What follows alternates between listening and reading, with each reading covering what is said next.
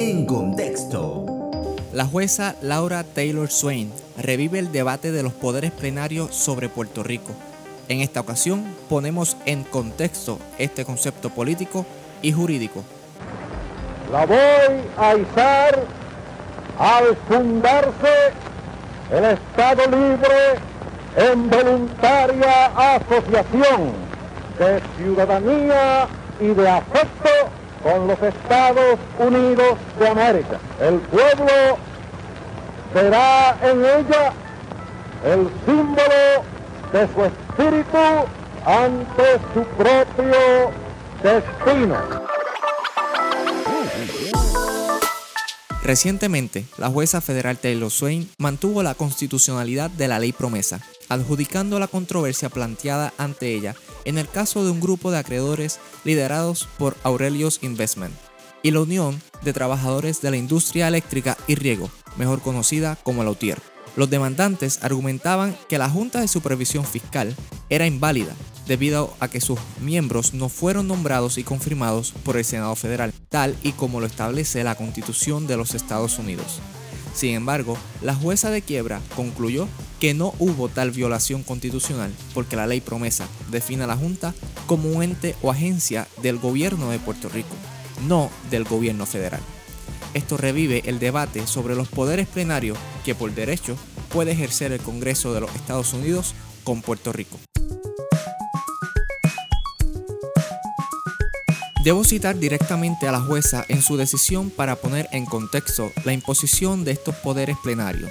En su decisión de 35 páginas, la jueza dijo, reconociéndole deferencia sustancial al Congreso y por las razones explicadas, el tribunal concluye que la Junta es una instrumentalidad del territorio de Puerto Rico, establecida por los poderes plenarios del Congreso bajo el artículo 4, sección 3, cláusula 2 de la Constitución Federal es decir, sus miembros no son oficiales de los Estados Unidos, que deban ser nombrados de acuerdo al mecanismo establecido para dichos oficiales en el artículo 2 de la Constitución Federal. Con esto, los artífices de promesa crearon un subterfugio para evadir la imposición constitucional de nominación del Ejecutivo y confirmación del Senado.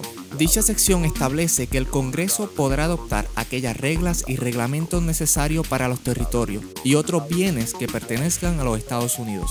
A esta disposición en derecho constitucional se le conoce como la cláusula territorial. De ahí emanan los famosos poderes plenarios que los Estados Unidos ha ejercido históricamente en Puerto Rico. El adjetivo plenario proviene del latín plenarius, que según el diccionario de la Real Academia Española significa lleno, entero, cumplido, que no le falta nada.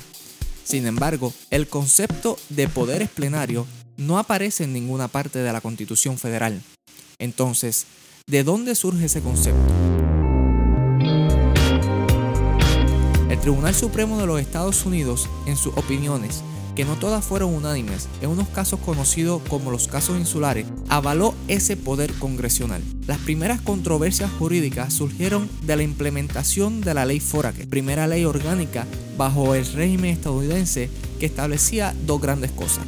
La primera, las relaciones entre Estados Unidos y Puerto Rico y la segunda, el establecimiento de un gobierno civil en la isla. Podemos establecer un paralelismo con la ley promesa, en el sentido de que en ambas leyes se imponían gobernantes nombrados por el gobierno federal. Para el 1903, Luis Muñoz Rivera hacía eco de la insatisfacción de la época, denunciando que, y cito, una de las cosas más antiamericanas que aquí se ha hecho es imponernos una ley como la Foraker, en la cual los poderes del legislativo y del ejecutivo se enredan, se confunden se enmarañan y se centralizan en manos de empleados que nosotros no hemos elegido.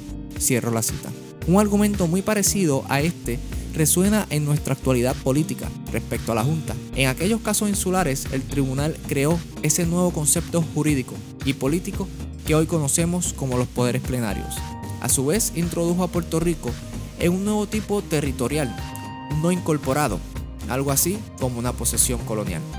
Soy Henry Rodríguez Gracia y esto es Los Poderes Plenarios en Contexto.